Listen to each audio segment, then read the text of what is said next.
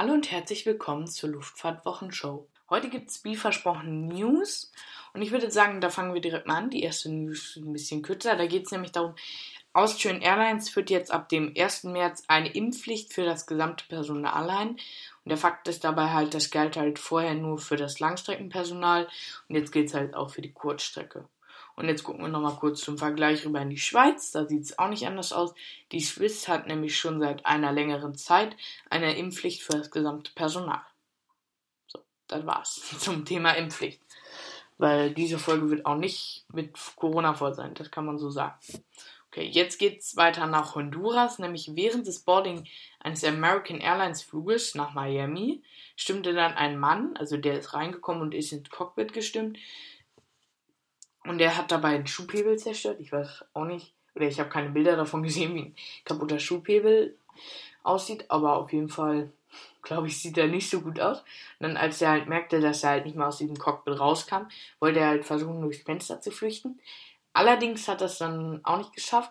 Und man, ich werde auch dieses Bild, ein Video versprochen, in die Beschreibung des Podcasts posten. Da sieht man halt, wie er mit seinem Oberkörper aus dem Cockpitfenster guckt ja.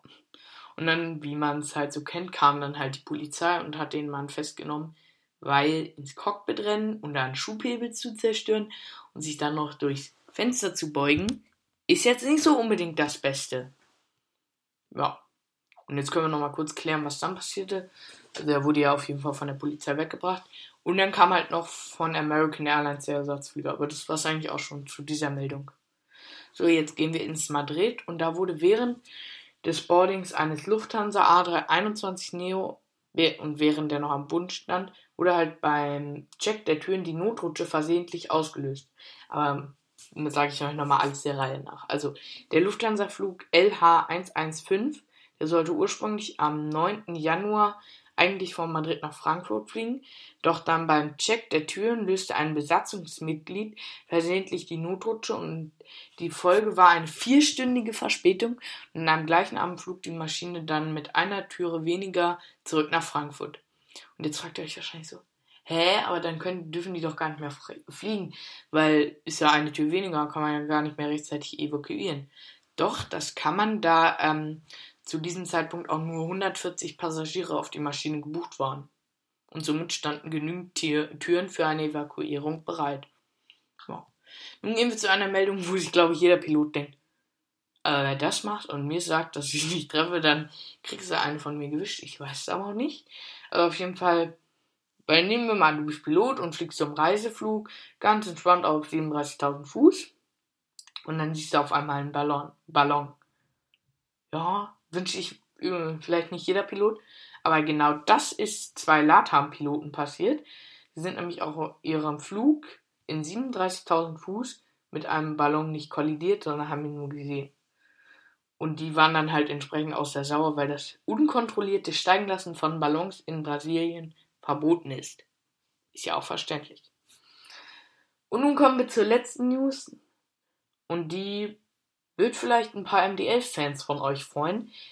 Und wie man, aber ich fange mal ganz anders. Also, also der Boom in der Luftfahrt ist ja ungebrochen. Ersatzteile sind ja auch knapp, am meisten für die nicht mehr produzierten Flieger. Da ist es gut, wenn man noch einen Ass im Ärmel hat, so wie FedEx.